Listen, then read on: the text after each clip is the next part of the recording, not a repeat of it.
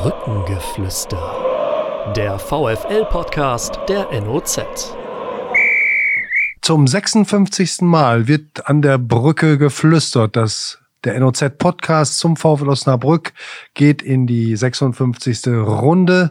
Wir haben zwei ganz interessante Gäste, Vater und Sohn, das kann ich schon mal sagen. Timo Bermann ist bei uns. Hallo Timo. Hi. Der Heimkehrer, der in Osnabrück schon öfter mal wieder andocken wollte und sollte, aber jetzt hat's geklappt. Und sein Vater Frank Beermann, der ihn über acht Jahre trainiert hat und ich glaube immer noch sehr eng begleitet und beobachtet und jetzt wieder öfter mal auch ein Heimspiel sehen kann. Hallo. Herzlich willkommen, Frank. Und meine Kollegin Susanne Vetter ist bei mir. Ich kann sie ohne Brille kaum sehen, weil wir haben hier wirklich in Corona-Zeiten die Abstände eingehalten, vergrößert. Das Studio ist ein bisschen anders. Ich beschreibe das mal. Das ist eine ernste Angelegenheit. Äh, wir danken auch ähm, unseren Techniker Bastian Rabeneck, der hier alles dafür getan hat, das Studio so einzurichten, dass wir sind über zwei Meter Abstand. Jeder einzelne von uns, wir sitzen in den Ecken des Studios. Wie gesagt, wenn ich als stark kurzsichtiger die Brille abnehme, dann sehe ich sie nicht alle.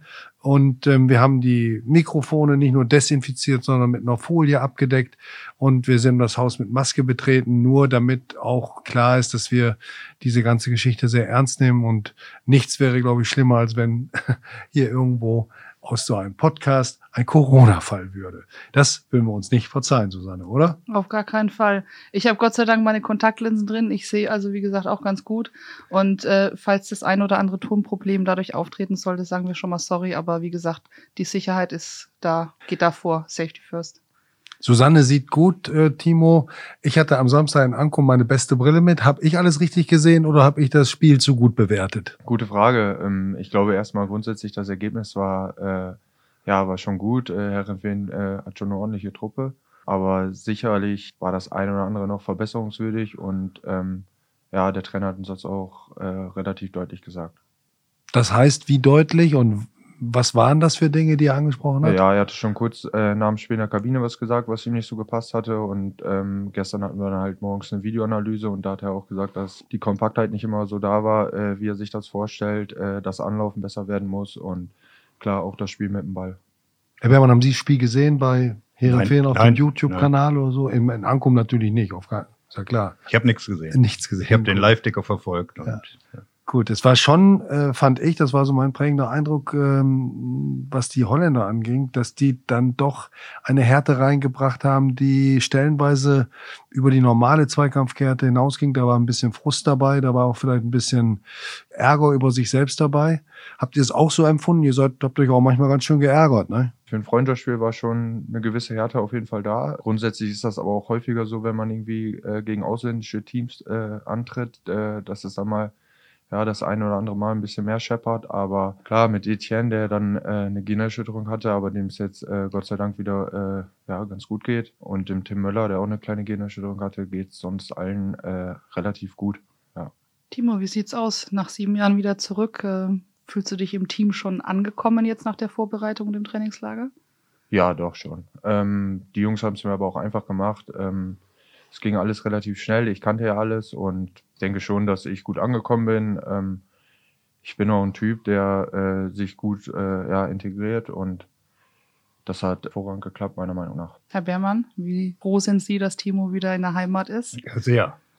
Ich glaube, er freut sich am meisten, aber die ganze Familie, also komplette Familie, freut sich auch tierisch, weil die letzten Monate durch Corona sind wir eh kaum nach äh, Heidenheim runtergefahren und wir haben uns also jetzt die letzten äh, zwei, drei Wochen öfters gesehen wie das letzte halbe Jahr, sagen hm. wir mal. Ne? Also, also für uns, wir freuen uns alle sehr. Hm. Wie groß war denn der Anteil daran an der, der, Familie, an dem Wechsel wieder zurück, Timo? Ja, klar war das auch ein Anteil. Äh, ist ja völlig normal. Ähm, die Familie liegt mir sehr am Herzen und ähm, wir haben immer guten Kontakt gehabt. Ähm, entweder sind sie runtergekommen oder ich bin dann auch mal hochgekommen, halt irgendwie, wie man es so halt hinbekommen hat auf äh, 500 Kilometer Entfernung, weil es ja auch nicht immer so möglich war. Und wenn man dann einen Tag mal frei hatte, dann, ja, dann war es einfach schwierig hochzufahren, weil ja, erstens schlaucht das ein und man ist ja auch froh, dass man mal einen Tag frei hat und es war auch einfach viel zu stressig gewesen. Und klar, das war schon hm. auch ein Grund. Und nicht immer war auch die Bahn frei, ne? ja, die A7 hat äh, viele Baustellen. Äh, egal ob runter oder hoch, äh, die Baustellen waren immer da und Papa und Mama haben auch häufiger mal gemeckert. Ja. ja. Frank, Hand aufs Herz, wann, wann, wann haben Sie das erste Mal davon erfahren, dass Timo mit diesem Wechsel zurück liebäugelt? Nach unseren Informationen ist das ja schon recht früh losgegangen. Das ist eigentlich, ich glaube, nach dem Spiel hier in Osnabrück mit Heidenheim, ähm, da hat er sich schon, schon Gedanken gemacht. Und äh, das ist dann eben halt gereift. Ne? Und irgendwann kam er an, dass er mal was anderes machen will und eventuell auch wieder zum VfL zurück. Ja, und hat ja dann auch so gut funktioniert. Timo, du hast mir neulich verraten, dass es an der Bremer Brücke eigentlich wieder ein bisschen gekribbelt hat. Ne? Kannst du uns nochmal damit hinnehmen, das erste Saisonspiel, letzte Saison? Du mit Heidenheim hier, läufst rein und dann? Ja, grundsätzlich war halt da damals das letzte Spiel halt ja sozusagen das Relegationsspiel, das Hinspiel gegen Dresden, ähm, beziehungsweise letzte Spieltag, wo ich dann äh, gespielt habe, weil ich ja im Hinspiel verletzt war gegen Dresden. Ähm, ja, war ich das erste Mal wieder da und ja, ich habe dir das ja auch schon gesagt gehabt, so klar, wenn man davon redet, Bremer Brücke, weiß man immer, dass dort eine sehr, ja, schon eine richtig geile Stimmung ist. Aber wenn man es dann sieben Jahre nicht erlebt hat äh, und dann kommt man zurück, dann klar war das auch nochmal das erste Spiel, die Euphorie war ja riesig, äh, da war vielleicht nochmal, äh, ja, es war äh, vielleicht nochmal ein Ticken mehr Stimmung dann und ja, da ist irgendwie so, ja, ich weiß nicht, ob es jetzt direkt das Spiel war oder dann auch vielleicht die zwei, drei Wochen danach, aber irgendwie ist so halt die Entscheidung bei mir gereift, dass ich was Neues machen möchte. Äh, ja, und äh, in dem Moment war es jetzt nicht explizit, es muss Osnabrück sein, aber ja, ist halt alles so gekommen und äh, ja, darüber bin ich jetzt äh, sehr froh. Stammspieler von einem Club, der um ein Haar in die Bundesliga aufgestiegen wäre, wäre, ihr wart ja nah dran, ohne Frage, geht zu einem Club, der sich am vorletzten Spieltag gerettet hat als Neuling, anerkennenswert, aber der vermutlich auch in dieser Saison als höchstes Ziel um den Klassenerhalt spielen wird. Das ist ungewöhnlich, vor allen Dingen dann, wenn man wie du Stammspieler und ähm, anerkannte Führungskraft bist, in, wie du es ja in Heidenheim warst. Hast du da manchmal so ein bisschen drüber nachgedacht und gedacht, Mensch, ist das jetzt sportlich vielleicht doch ein Schritt zurück? Nein, äh, darüber, klar, äh, ich wusste, dass äh, solche Fragen auch kommen werden und äh, dass der eine oder andere sich darüber äh, vielleicht so denkt, hey, wieso macht er das? Aber äh, bei mir, bei mir ist es einfach so gereift. Ich habe eine neue Herausforderung gesucht und äh, damals mit Heidenheim war es ein ähnlicher Weg.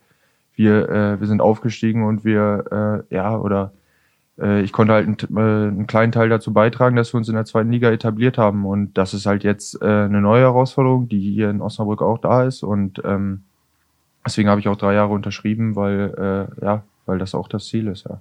Sag mal, die Erfahrungen in Heidenheim, wie ihr euch da etabliert habt in diesen sieben Jahren, in denen du da warst, kannst du da mal was sagen drüber, was die da so richtig gemacht haben, was, was man vielleicht auch hier übernehmen könnte vielleicht? Grundsätzlich, äh, da hatten wir ja auch letztens äh, drüber gesprochen, dass der, der gesamte Verein ist gewachsen, der Trainer ist gewachsen, der äh, die Spieler sind gewachsen. Wir waren ja auch alle äh, oder viele. Wir äh, wir kannten die zweiten, zweiten Liga eigentlich auch nicht und das Umfeld halt auch, äh, die Trainingsbedingungen, äh, der gesamte Verein, äh, ja war ist schon echt top aufgestellt. Äh, das muss man wie ich sagen. Wir konnten immer in Ruhe arbeiten. Wir hatten immer Top-Bedingungen der Ehrgeiz war oder ist halt äh, ungebrochen dort und das, äh, das hat viel ausgemacht. Dass Heidenheim so ein Musterclub ist, dass natürlich auch eine, äh, das Geld potenzieller guter Sponsoren dahinter steckt, ortsansässige Firmen, das ist klar, aber ist ein Verein, der in der Region verwurzelt ist und dort gewachsen ist. Ich kann mich noch erinnern, in der Aufstiegssaison mit Carsten Baumann hat der VfL dort 0 zu 1 verloren. Äh, da war ich das erste Mal in Heidenheim, da stand da ein kleiner Wohnwagen, das war der Fanshop äh, vom Stadion, da Stadion sah so aus wie eine Bezirkssportanlage mit einer kleinen Tribüne. Und äh, man hat so ein bisschen als arroganter Osnabrücker gedacht, naja, was, was ist das denn hier für ein Dorfverein? Und wenn man dann die Jahre verfolgt hat, und ich habe relativ früh den Herrn Sandwald und den Frank Schmidt kennengelernt, der Trainer saß oft auf der Tribüne, weil in dem einen Jahr spielte Heidenheim immer eine Woche nach dem VfL gegen den Gegner, so dass er oft da war in Osnabrück und äh, habe ihn da als unheimlich netten und bodenständigen Menschen kennengelernt. Ist der dienstälteste Trainer im deutschen Profifußball. Erzähl mir doch mal, was das, was diesen Typen auszeichnet und warum er so offenbar überhaupt nicht verschleißt.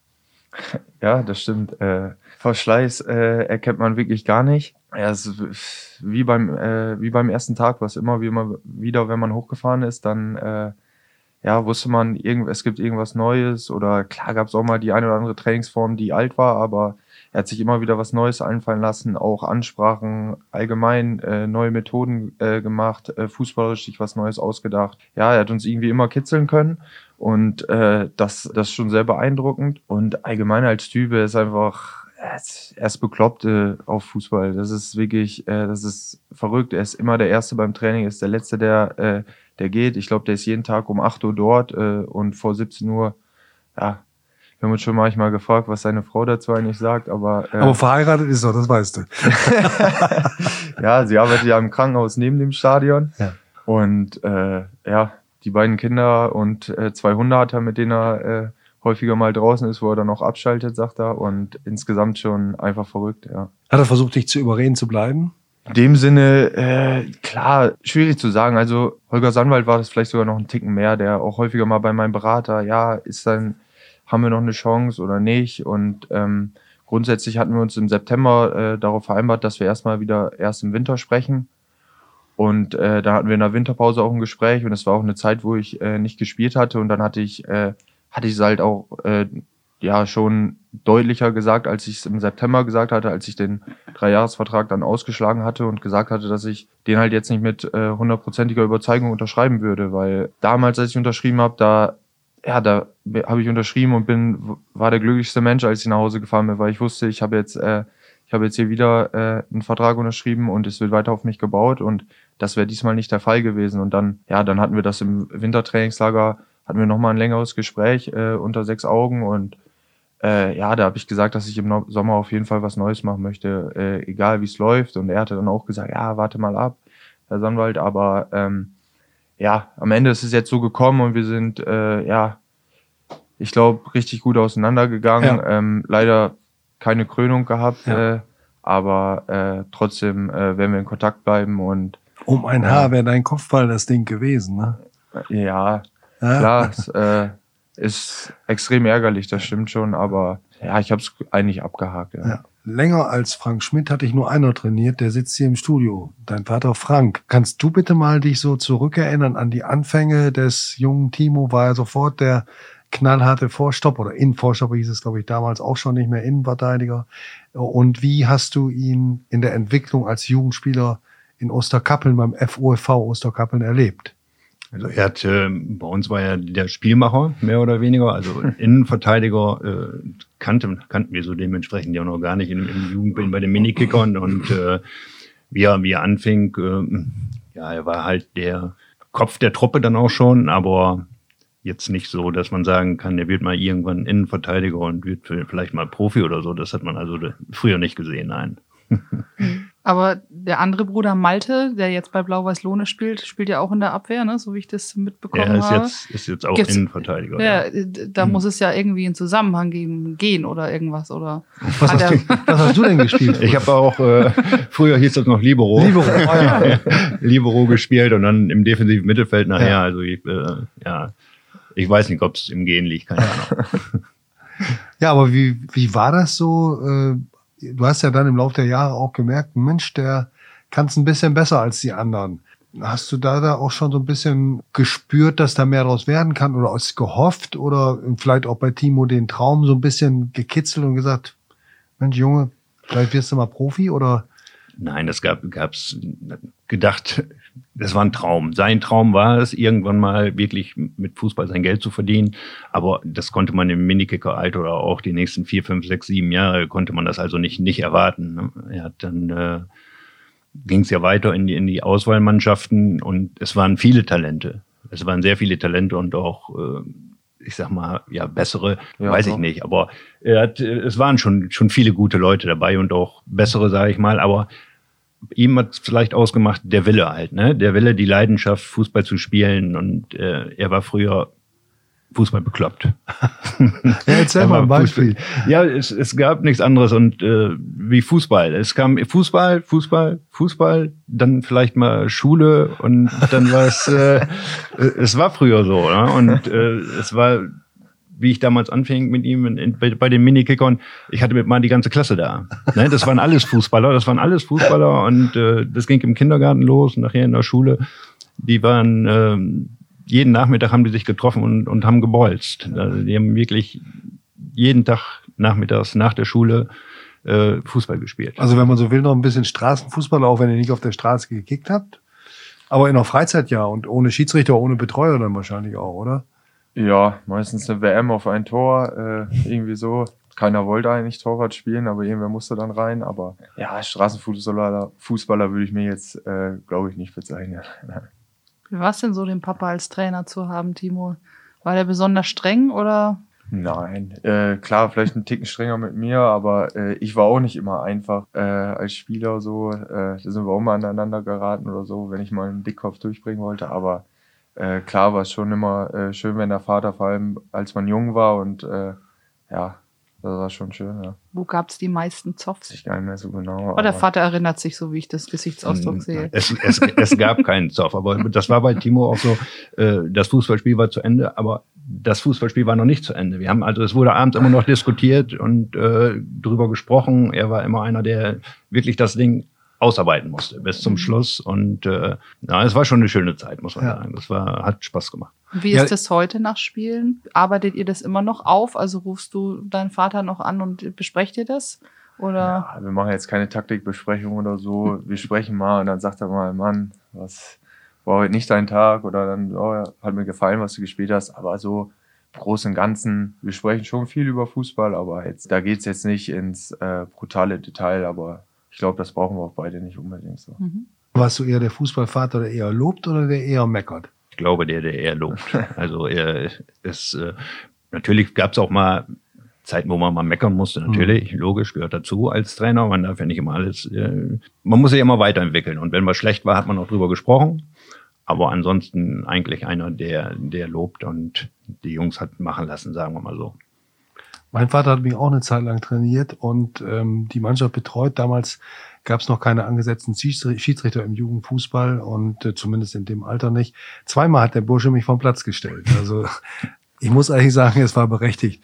Du hast nicht auch noch gepfiffen dann, ne? Nein, nein. Ja gut, auch in Turnieren war es nicht anders möglich. Es wurde, musste dann immer ein, äh, ein Trainer dann ein anderes Spiel pfeifen, aber die eigenen Spiele dann nicht, nein. Wie war dann das, der Schritt, äh, den Jungen zum VfL Osnabrück zu äh, geben oder ziehen zu lassen? Gut, das äh, war dann, irgendwann war es dann soweit. dass äh, wir hatten dann gesagt, aber meine Frau war da auch sehr für, dass erst, also die, die Schule, das in, in sauberen Bahnen ging. Damals gab es die O-Stufe noch. Es ging dann zum entweder Realschule, Gymnasium. Und äh, das musste erst klar sein. Und anschließend hatte er dann die Freigabe, dass er eben dann zum VfL wechseln durfte. Und äh, Wie alt warst du da, Timo? Zweite Jahr C-Jugend war das. Also ja, 14. 14. 14, Genau. 14, Also- ja. Andere halten die Freigabe dann von der sportlichen Leitung, das hatte dann die Mutter. Ja, ich, äh, das war dann, glaube ich, äh, das erste auf dem Gymnasium.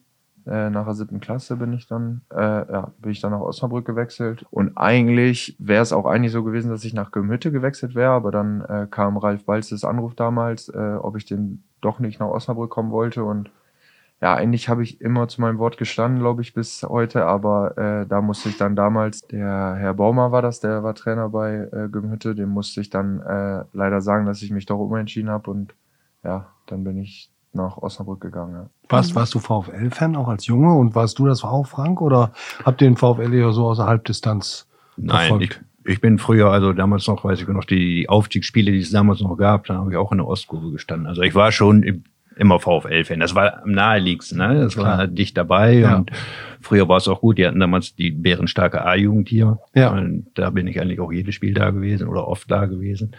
Und äh, das war schon, schon schön. da. Und die Jungs waren natürlich auch VfL-Fans, klar, logisch. Die Also auch oft Kurve und Schal. Ja, ich glaube, äh, wir waren dann meistens am Anfang in der Nordkurve, wenn wir mal ein Mhm. Spiel geschaut haben. Und dann standen wir halt unten am Zaun oder auf Papas Schultern, ich weiß gar nicht mehr genau. Äh, da haben wir am Anfang, aber ich muss auch ehrlich gestehen, dass ich mich noch an ein Spiel so dunkel erinnern kann. Da lagen sie mal 2-0 zurück und dann hat, glaube ich, auch Toni Mischewski oder so mal Ah. irgendwie mitten ein Spiel gedreht. Gegen Drei- Bayer Leverkusen, 2 war das. Im Winter, ne?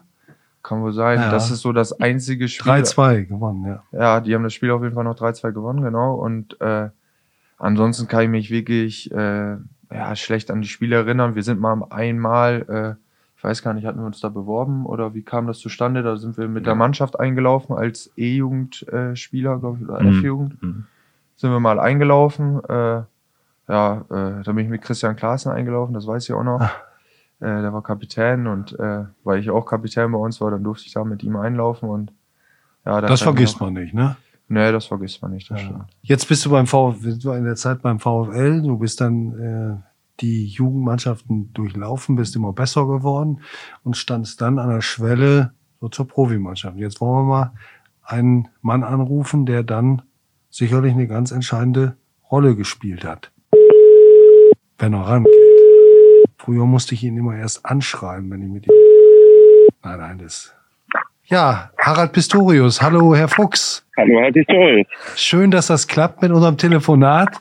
Wir sitzen hier in einem Corona äh, ordnungsgemäß äh, versiegelten Studio mit Timo Bermann und seinem Vater Frank und sprechen mit meiner Kollegin Susanne Vetter, die hier neben mir sitzt, über seine Laufbahn und sind jetzt gerade an dem Punkt, an dem Sie für ihn ganz wichtig wurden. Ich denke, Sie können sich bestens erinnern an Timo. Ich kann mich an Timo sogar sehr gut erinnern. Erstmal Hallo Timo und Hallo Papa Bärmann. Also, Hallo also schön, dass ich da zugeschaltet werde. Bei Timo ähm, kann mich einfach erinnern, damals Vorbereitung war ich, muss ich sagen, ähm, das habe ich kritisch gesehen. Ähm, aber hat da einfach dran geblieben, hat ähm, dann irgendwie sehr schnell eine Entwicklung genommen, dass ich dann irgendwann auch einfach gemerkt habe, so, jetzt kannst du reinwerfen. Das war dann eben beim Spiel in Erfurt. Das und war in Erfurt. er hat es auch für mich ordentlich gemacht. Das war ein Mittwochsspiel. Ich weiß, ich war dort auf der Tribüne und wir waren überrascht, dass, ja, es war ja eine mutige Entscheidung in so einem Spiel. Äh, Sie waren punktemäßig ähm, auch nicht, nicht jetzt überragend gestartet, die Mannschaft. Und es war schon ein wichtiges Spiel, auch wenn es noch ganz am Anfang der Saison war. Und dann war das ein 0 zu 0 mit einem sehr starken Timo Bermann. Naja, sagen wir so, wir müssen ein bisschen zurückblicken. Also die Ausgangssituation war ja, Osnabrück war im Sommer abgestiegen. Es war eine sehr unruhige Zeit. Ich kann mich erinnern, äh, nach dem Abstieg gab es auch äh, ein bisschen Tumulte und ziemlich viele Proteste, weil eben das immer hoch und hoch und runter ging. Osnabrück hatte, der Verein hatte auch ein bisschen Schulden angehäuft durch diese ständige Hoch und Runter. Und die Aufgabenstellung war, eine Mannschaft zu entwickeln, mit der, wenn man dann hochgeht, ähm, mit Spielern spielt, die dann noch ein noch Leistungspotenzial in sich haben, die einfach dann auch die, Liga höher noch einen Schritt gehen können und nicht mit einer fertigen Mannschaft aufzusteigen.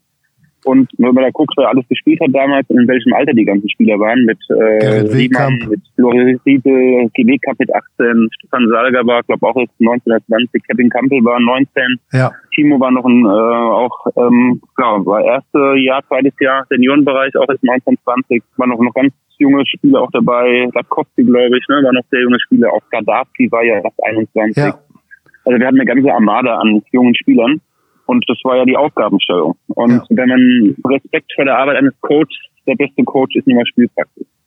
ja, Und äh, dann müssen wir die Jungs auch spielen lassen. Ja. Und der Timo hat das wirklich äh, beeindruckend gut gemacht.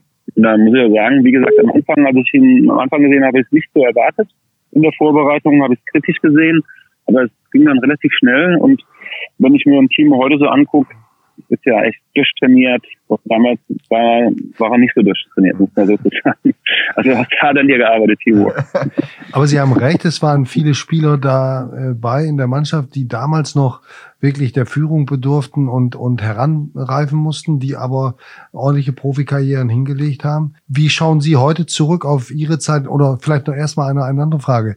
Ähm, dieser Satz, Spielpraxis ist der beste, der beste Weg zum Erfolg, der beste Trainer. Timo, wie erinnerst du dich dann diese Situation vor Erfurt, als du dann erstmal im Kader warst und dann erfahren hast, du spielst? War es für dich auch überraschend? Hast du ein bisschen geflattert oder hast du gesagt, nee, das mache ich jetzt einfach? Ja, grundsätzlich war das ja erstmal so, dass wir eigentlich mit äh, Nils Fischer, äh, Jan Mausberger und Hudek äh, drei eigentlich erfahrene äh, Leute hatten. Und ich sozusagen dann da ja der vierte war und ich weiß gar nicht mehr genau, wie das zustande kam. Ich glaube dann, äh, dass Fischi auch für sechs gegangen ist in dem Spiel und äh, oder ich hatte ich mit dem hinten gespielt. Ich weiß es auch gar nicht mehr genau. Auf jeden Fall äh, stand es eigentlich, glaube ich, beim Abschlusstraining so mehr oder weniger fest, dass ich wahrscheinlich spielen würde und klar, man war schon ein bisschen aufgeregt, aber irgendwie mit dem Spiel hat sich dann äh, schnell, haben wir sich schnell dran gewöhnt. Herr Fuchs, ich weiß nicht, konnten Sie äh, Timo jetzt verstehen, was er gesagt hat? Ja, ja, ich habe das schon verstanden. Ah, ja, also ich gut. äh, habe jetzt auch die Aufstellung nicht mehr genau im Kopf. Es war aber eben so, dass äh, im Zweifel hat der Jüngere gespielt bei Ja. mir. Ja. Und ähm, natürlich, wenn ich die Hoffnung hatte oder irgendwas gesehen habe. Äh, Timo hat so ganz paar besondere Elemente gehabt. Er hatte eine erstaunliche, äh, erstaunlich gutes Kopfballspiel, gute Sprungkraft, ein wahnsinniges Timing, also sowohl im äh, fast, muss ich sagen, weil der Offensivkopfball war noch beeindruckender als der Defensivkopfball. Was halt, was er damals, äh, was ein Entwicklungsthema war, war ähm, Erkennen von Spielsituationen, angemessenes Verhalten, wann muss ich mich fallen lassen, wann muss ich mit rausrücken, äh, Kettenverhalten, all diese Positionsabstände einhalten. Da war viel zu tun und wie gesagt, er war in, körperlich eben, hat er einfach noch äh, zu arbeiten. Ne? Athletisch, ähm, auch vom, mal sagen, ähm, Muskelanteil musste erhöht werden am Gesamtkörpergewicht. Und ähm, der, ähm, das hat er so Stück für Stück sich erarbeitet und ähm, auch ein Linksfuß, was eben auch ein Vorteil war. Und er hat das, äh, hat dann auch schnell, hat er sich verbessert. Ich kann mich erinnern, dass ich, da war ich natürlich auch sehr penibel, haben sehr viel Passübung gemacht. Aber irgendwann habe ich das Gefühl gehabt, dass Timo einer der Spieler, die das dann gerafft haben, dass sie da eben äh, auch ihre Konzentrationsfähigkeit äh, trainieren und auch dann damit auch äh, ihre Qualität in, in der Ballanalytiknahme und im Passspiel verbessern. Und ähm, ja, ähm, dass er dann jetzt so einen Weg geht, dass er jahrelang auf diesem hohen Niveau äh, in der zweiten Liga unterwegs ist, freut mich. Das kann man nicht alles so vorhersagen, aber er hatte ein paar Waffen. Die hat er über Jahre jetzt wirklich gut eingesetzt. Vielen Dank für diese Expertise und äh, Einsatz. Eine Frage noch äh, zu Ihnen persönlich. Sind Sie noch mit dem Fußball verbunden? Ich, ich vermute ja. Äh, was machen Sie genau? Leben Sie noch in Bielefeld? Ich lebe noch in Bielefeld. Jetzt äh, ist sogar mittlerweile die Autobahn fertig nach Osnabrück. Also äh, hätte ich es lange durchgehalten, dann wäre es soweit sehr schnell bin ich in Osnabrück von mir zu Hause. Ich glaube, eine halbe Stunde. Osnabrück, positive äh, äh, und auch gleichzeitig traurige Erinnerungen. Also hat mich sehr gefreut und auch ein toller Verein mit einer unglaublichen äh, ähm, äh, Leidenschaft im, im Umfeld für diesen Verein. Ja, aber es war äh, eben so ein ziemlicher Cut und eben nach dieser Geschichte in Osnabrück habe ich für mich entschieden, dass ich nicht mehr als Trainer arbeiten will und habe dann ähm, bin auch rausgegangen, habe dann in Kaiserslautern gearbeitet äh, als Assistent von Stefan Kunz äh, in der Geschäftsführung und ähm, dann kam 2013 ein Angebot von Sport Total, das ist mitführend im Bereich der Spielerberatung und mit einer guten Aufgabenstellung und einer Stellenbeschreibung. Und ich habe das probiert, war mir damals gar nicht so bewusst, ob ich das ewig machen will. Aber jetzt fühle ich mich sehr wohl damit. Ich habe sehr viele junge Spieler, die ich betreuen darf. Äh, viele Spieler, die jetzt auch mittlerweile Erstliga spielen. Mhm. Und ähm, ich bin im Fußball und das ist, da habe ich eine große Demo davor, dass ich mein Leben lang im Fußball äh, ähm, arbeiten durfte und, ähm, und immer gut beschäftigt war. Prima.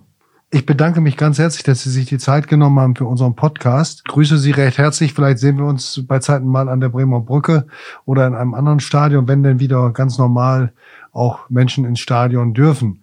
Timo, hast du noch einen letzten Satz für deinen Ex-Trainer? Bin natürlich äh, extrem dankbar gewesen, dass er mir damals die Möglichkeit gegeben hat und habe mich auch letztens gefreut. Letztes Jahr äh, im Winter haben wir uns äh, zufällig, wo war das nochmal genau, wo wir im Trainingslager waren? Also zufällig, in, äh, in, in Spanien. Ja, in Spanien. In, äh, ähm, wo war das? Genau. Damals ja, da auf dem Berg oben, ein bisschen im Hinterland, ne? Ja, genau. Mit da, ja. ja, genau. Haben wir zufällig, hatte ich das Training gemacht, dann hatte ich schon während des Trainings hatte ich schon äh, zu Arne Feig, der kennt Uwe auch, und dann sag ich so, ey, der ist doch Uwe da. Und dann äh, haben wir ein bisschen nach dem Training geschnackt und war lustig. Alles klar. Vielen Dank nochmal, Herr Fuchs. Ich hoffe, wir sehen oder hören uns ab und zu mal ja. wieder. Vielen Dank. Ja, alles alle Gute gesund. für Sie. Danke. Ja, Timo, erfolgreiche Saison dir. Ja, danke, ja? Uwe. Danke. Mach's Tschüss. Gut. Mach's gut. Tschüss. Ciao. Das hat ja alles bestens geklappt, ne? Susanne, was ja. sagst du dazu? Du kennst ihn ja nicht. Bitte? Den Uwe Fuchs, warst du da Natürlich, schon bei? Natürlich, da war ich schon da. Mann. Ich war beim ersten Spiel damals so, äh, in, in Darmstadt, Darmstadt, als Idab Delhai. Fuad Idab Delay getroffen hat und die Fans gesungen haben zu Kevin über Kevin Campbell, du hast die Haare schön. Und der Stadionsprecher, eine, ein, als die Fans damals aufeinander gegangen sind, den legendären Satz gesagt hat, wenn hier jetzt nicht gleich Ruhe herrscht, dann lassen wir den Hund los. Aber cool. mehr möchte man jetzt nicht eintauchen. Kannst du dich noch an das Spiel erinnern, Timo? Ja, ich kann mich noch gut an das Spiel erinnern. Damals kam Fuad ja so als äh, Top-Stürmer äh, zu uns, hatte viele Erstligaspiele in Holland gemacht und in dem Spiel war er eigentlich gar nicht drin und dann hat er in der 60., 70. Minute oder so hat er den Ball einmal in 16er bekommen und dann ja, hat er ihn eiskalt äh, hinten reingehauen. Lass uns über dein erstes Spiel nochmal ganz kurz sprechen. Erfurt, deine Erinnerungen daran? Ja, unglaublich schön. Kann ich mich eigentlich noch echt gut an das Spiel erinnern. Äh, es war gar nicht so niveauvoll, glaube ich, aber äh, wie das halt im Osten ist, immer sehr, äh, sehr viel Kampf und ja, wir haben halt 0-0 gespielt und wir konnten damit auch gut leben. Das war unter der Woche ja und ähm, ja, war äh, sehr schön. Hast du das Spiel sicherlich in Erfurt nicht gesehen, aber verfolgt? Kannst du dich erinnern an den Tag? Nicht wirklich. Ja. Nicht wirklich. Ich weiß nur, dass er unheimlich stolz war, dass er spielen durfte. Und äh, ja, hat dann nachher auch gut geklappt. Und wir haben direkt nach dem Spiel, glaube ich, irgendwie miteinander gesprochen. Dann, und, ja, war schon gut. Ihr seid neun Local Player, neun äh, VfL, NLZler oder Jugendspieler in der Mannschaft. Das ist schon sehr viel. Das bedeutet dir auch eine Menge, diese Verbundenheit. Der Trainer, der dich geholt hat, jetzt nach Osnabrück, das war auch ein Trainer, der aus dem NLZ stand, Daniel Thune. Was ist denn in deinem Kopf vorgegangen, als du an dem Montag irgendwann im Internet gelesen hast, Tune zum HSV?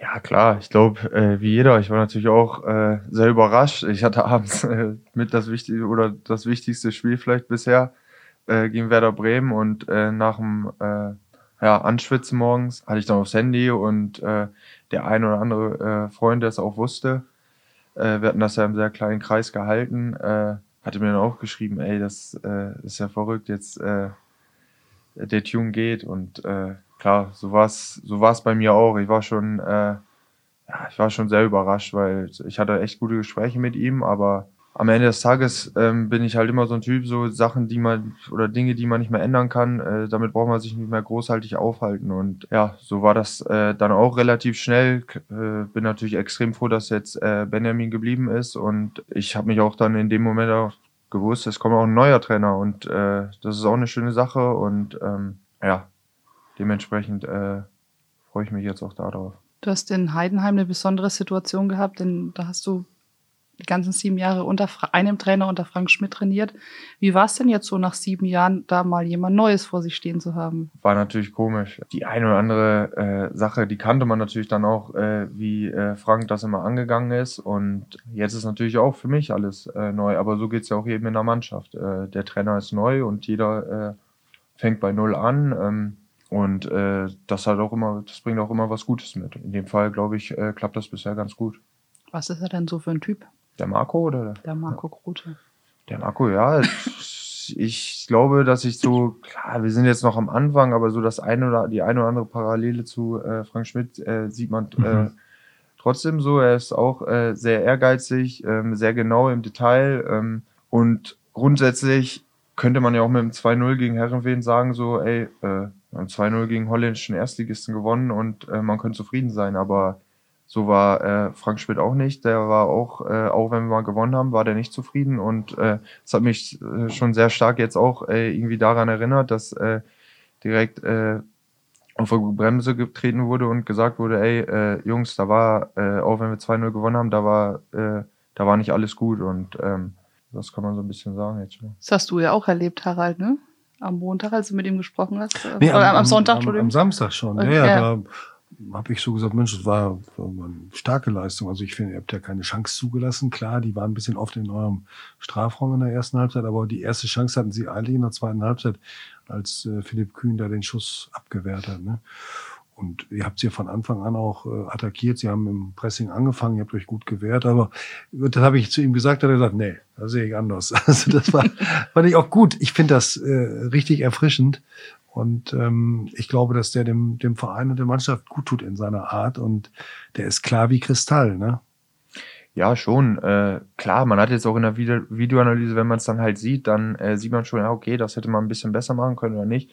Aber äh, man darf natürlich auch nicht vergessen, Herrenwehen hat auch einen Plan und Herrenwehen Hm. will auch Fußball spielen und Holländer sowieso. Hm. Und dass man dann noch mal ein bisschen, äh, ja, äh, dass man auch mal der Kugel hinterherläuft, das ist dann auch vielleicht ganz normal. Äh, und trotzdem ist es halt wichtig, dass man trotzdem äh, ja, gut steht. Und ähm, ich glaube, grundsätzlich im 16er war das schon gut. Und man muss natürlich auch sagen, dass jetzt gerade die beiden Flügelspieler, Ja. äh, die, äh, ja, die waren schon sehr Stark, ordentlich. ja. Und das Schnell. muss man wirklich sagen. Ähm, und äh, dass, wenn man dann hoch verteidigt, dass da mal der eine oder andere Raum ist, dann, äh, ja, da muss man dann halt äh, aufpassen und ähm, auch, ja, halt wichtig ist, dass man im Zentrum da ist. Hm. Marco, Und ja, bitte. wir fallen uns schon wieder ins Wort. So, das ist das erste Mal. Zusammen. ja, es war auch lange, du warst ja auch lange in der Sommerpause. So, so macht es immer. Frank, ehrlich, so Äh. immer so ein Unterschied. Wir, hatten, wir hatten ja Marco Grote neulich auch im Interview, da hat er betont, dass er sehr flexibel sein will. Wir haben uns neulich unterhalten, du hast sieben Jahre in Heidenheim deine Position gehabt, Viererkette, Innenverteidigung links, zack. Ähm, wie herausfordernd ist es denn jetzt für jemand äh, wie dich, der so ein gestandener Zweitliga-Profi ist, trotzdem eben auf so ein flexibles System auch zu reagieren. Also jetzt gerade für mich war es ja jetzt auch in dem Spiel gegen Bielefeld hatte ich es auch schon mal gemacht, dass ich dann den rechten Innenverteidiger spielen muss und ähm, grundsätzlich muss man ja groß nicht, ja eigentlich nicht groß drum reden, dass es natürlich vom Vorteil ist, wenn man einen Rechtsfuß und einen Linksfuß hat. Ja. Klar hat man auch äh, als Linksfuß auf der Rechtsverteidigerposition oder auch andersrum vielleicht auch einen Vorteil, dass man dann ein bisschen nach innen gehen kann und äh, schlagen kann, aber äh, ja, man muss sich daran gewöhnen. Und äh, das ist schon, äh, das ist schon eine kleine Herausforderung, Ja. aber ähm, ich denke, wenn man mehr da, ja, häufiger das so spielt oder so, dann kann man sich daran auch gewöhnen. Und äh, ansonsten, klar, es gibt jetzt neue Taktiken. Ähm, bei Frank Schmidt kannte ich viele Sachen. Ähm, wir haben hauptsächlich Viererkette gespielt. Jetzt kommt auch die Dreierkette, äh, die wir jetzt mal hin und wieder ausprobiert hatten, kommt hinzu. Und ähm, Da warst du im Zentrum meistens dann, ne? Ja, da hatte ich einmal im Zentrum Mhm. gespielt, genau, gegen Schalke. Und äh, das hatte ich vorher auch noch nicht gespielt. Und es sind ein paar neue Sachen, aber äh, ich bin auch offen dafür. Frank, wenn du mal zurück jetzt denkst an deine Zeit als Spieler, du hast gesagt, du warst Libero, also das war der, der immer noch ein paar Meter hinter den Innenverteidigern stand und da aufräumte, der meist auch ein bisschen kicken konnte. Wenn du sagst, ihr unterhaltet euch auch oft über Fußball, hast du manchmal auch den Eindruck, dass das eine Generation ist, die wirklich auch alles weiß, die auch taktisch mit den Begriffen hantiert, äh, hochverteidigen, schnell umschalten und die auch taktisch so durchbildet ist aus den Zentren.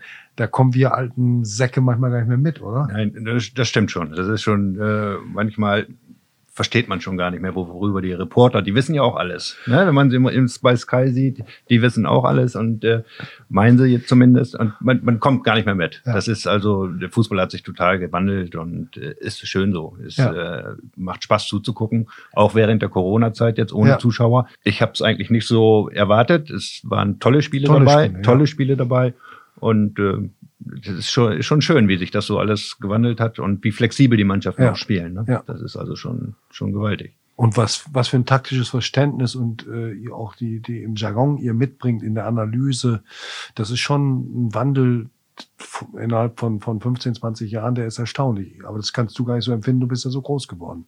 Ja, auf jeden Fall. Äh, Ich hatte jetzt zufällig in der Corona-Zeit, lief irgendwie mal auf ZDF oder so, lief Argentinien gegen Deutschland und das war 2006, das, ich glaube, das wäre im Viertelfinale. Mhm. Und Ja. äh, das hatten zwei, drei Jungs aus unserer Mannschaft damals in Heinheim, die, die hatten das auch gesehen. Da hatten wir am nächsten Tag beim Training drüber gesprochen, ey, ich habe gestern Deutschland-Argentinien geschaut und dann, dann haben, wir, haben wir gedacht, ey, das war ein Viertelfinale WM-Spiel, was da für ein Spieltempo einfach auch war.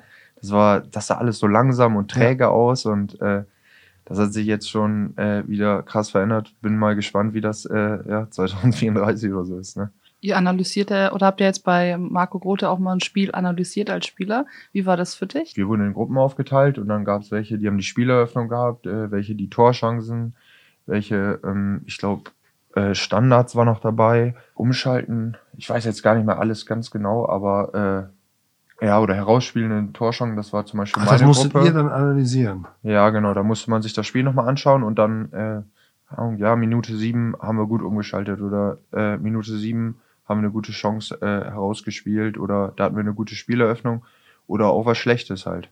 Meistens sollte man ein, zwei schlechte und ein, zwei gute und der Rafa Gamero, der hat uns dann da, äh, geholfen und ähm, hat das zusammengeschnitten. So, dann haben wir das abends aufgearbeitet. Bist jetzt wieder zurück beim VfL, seit diesem Sommer und ähm, einige kennen dich noch aus der Zeit von früher. Da ist der Spitzname dann ja schon wieder wahrscheinlich ganz schnell wieder aufgetaucht gewesen. Wie ist es jetzt, Timo oder Eule? Wie, wie ist so die Ansprache in der Mannschaft? Ja, ich würde sagen, so 95 Prozent ist jetzt Eule äh, wieder da. Ähm, der Trainer sagt es jetzt eigentlich auch immer. Äh, und äh, hatte ich dir ja gesagt, so, das ist irgendwie so, äh, bis auf zu Hause, Mama, Papa, äh, Oma, Opa, ähm, die, äh, die sagen Timo und ja, der Rest äh, sagt eigentlich fast alle Eule, ja. Und wenn es die Freundin sagt, hast du damals auch erzählt, dann ist Gefahr im Verzug. ja, wenn, keine Ahnung, wenn sie halt zwei, drei Mal sagt, Timo, Timo, und dann, ja, dann, äh, wenn dann Eule kommt, dann, äh, okay, jetzt, jetzt muss ich zusehen. Ja, wir hatten es neulich schon mal in der Zeitung ein bisschen aufgearbeitet, aber vielleicht haben alle unsere Hörer das nicht gar nicht jetzt äh, gelesen. Kannst du noch mal kurz erzählen, wie es zu dem Spitznamen kam? Denn ich war vorher immer der Meinung, es lag an deiner Brille, aber es lag gar nicht nur an der Brille, sondern es lag auch am Wetter damals in Dinklage, ne? Ja, genau. Äh, da hatten wir mit der äh, B-Jugend dort gespielt und ja, es hat halt äh, wirklich äh, unfassbar geregnet und ich hatte ja so eine Sportbrille auf und habe die Brille einfach wirklich kaum was gesehen. Das war ein Monsunregen oder so. und äh, äh, dann rief der Torwart äh, was zu mir und ich hatte halt so über die Brille drüber geguckt. Und dann sagte er das nachher so im Bulli. Ja, und dann hat das so ganz langsam seinen Lauf genommen irgendwie. Und ich weiß auch nicht, wie schnell das dann ging. Und äh, aber äh, so ist das auf jeden Fall entstanden. Vetter, vielleicht kommen wir auch noch mal ein bisschen fachlich werden, nicht Auf nur jeden diese bunten Fall. Sachen machen. Ne? Worauf kommt es an in dieser Saison, wenn ihr den Klassenerhalt schaffen wollt? Was ist das Wichtigste, was du aus deiner Erfahrung in Heidenheim, ihr habt ja zuerst auch gegen den Abstieg gespielt, was müsst ihr jetzt hier in Osnabrück vor allem praktizieren? Ich glaube, uns damals in Heidenheim hat uns einfach mit am besten immer getan, dass wir, wir haben immer aus einer kompakten Def Defensive herausgespielt. Äh, die Defensive war immer der Grundstein für eine erfolgreiche Saison bei uns und ähm, alle, alle haben defensiv gearbeitet, von, vom Stürmer bis äh, zum letzten Mann, der reingekommen ist und das hat uns immer extrem geholfen und Dazu kam halt auch, dass wir, äh, dass wir echt ein eingeschworener Haufen waren, der, äh, der, wo der eine für den anderen äh, wirklich alles gegeben hat. Und gerade auch die ersten Jahre war es bei uns auch so, dass wir, wir hatten jetzt auch nicht immer die beste Qualität in den Reihen, aber ähm, wir waren topfit und äh, das war auch immer ein, äh, wirklich ein wichtiger Faktor für uns, wo wir dann auch gerade in der zweiten Halbzeit oft dann äh, Spiele zu unseren Gunsten entscheiden konnten. Und das sind auf jeden Fall äh, wichtige Punkte, die für eine erfolgreiche Saison auf jeden Fall sprechen. Susanne, du darfst heute das Schlusswort sprechen. Ich darf das Schlusswort sprechen. Ja. Ich wollte eigentlich vorher noch eine halb fachlich, halb bunte Frage stellen, wenn Machen ich das wir, darf. Darf, darf ich das trotzdem noch? Nein, du hast gerade halb, du hast gerade eingeschworener Haufen gesagt. Das sagt man ja der Mannschaft des VfL auch nach, dass sie so ein eingeschworener Haufen ist, dass sie einen Teamgeist hat. Wie hast du das als jemand, der jetzt neu dazugekommen ist, wahrgenommen? Ich habe das äh, so wahrgenommen und ich glaube, gerade deswegen war es damals bei uns in Heinheim auch immer so. Die Neuzugänge hatten es extrem leicht. Und ich glaube, dass jetzt auch, äh, ich glaube, ich spreche da nicht nur für mich, ich spreche da auch für die anderen, äh, dass wir alle halt äh, wirklich richtig gut aufgenommen wurden, dass wir, äh, dass wir uns gut eingefügt haben und das spricht auch für den Teamgeist. Wenn man einen guten Teamgeist hast und äh, so, dann haben es die Neuen leichter und dann kommt, äh, ja, dann kommt das eine zum anderen und das ist, das ist auf jeden Fall der Fall, ja. Dann bedanken wir uns ganz herzlich bei Vater, beim Vater-Sohn-Gespann. Ähm, Timo Beermann, Frank Beermann, schön, dass ihr hier wart. Timo, wir wünschen dir alles Gute für die Saison und dem VfL Osnabrück. Und Harald, dir auch Dankeschön. vielen Dank, dass du heute nach der Sommerpause ein fulminantes Comeback gefeiert hast. Wir bedanken uns bei unseren Hörern, Hörerinnen und Hörern. Sie können die Folge überall abrufen, wo es äh, Podcasts gibt, bei Apple, bei Deezer, bei Spotify, auf notz.de. Und bei Netto. Ah nee, das ist ja alles anders. Ja, alles Gute. Danke. Gut, vielen Tschüss. Dank. Ja, gerne. Gerne.